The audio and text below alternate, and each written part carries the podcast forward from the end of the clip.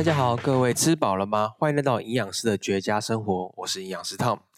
冬天到了，大多朋友都会喜欢去喝汤，不管是三重的霸味姜母鸭、河江记的羊肉炉，还是喝了会说真话的东区运炖羹汤，都是一些不错的选择。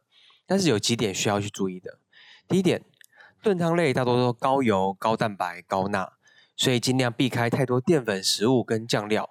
简单来说，就是尽量喝原味的汤，不要沾酱，也不要用面线配汤，或是用汤去浇崩。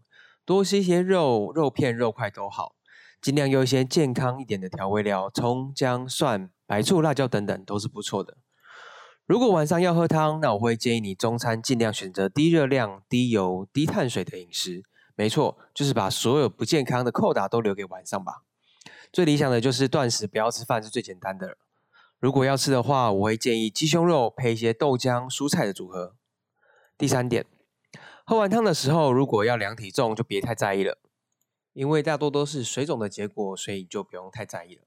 最后分享一下，我觉得最好到最不好汤类的选择，从推荐到最不推荐，分别是：第一个白水汤，第二个滤掉油的鸡汤，第三个蛤蜊汤，第四个蔬菜汤，第五个药膳汤，第六个酸菜白肉汤。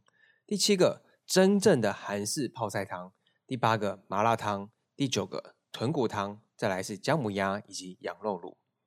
你都会问我为什么麻辣锅反而比较前面？我想因为没有人会去喝麻辣锅的汤吧。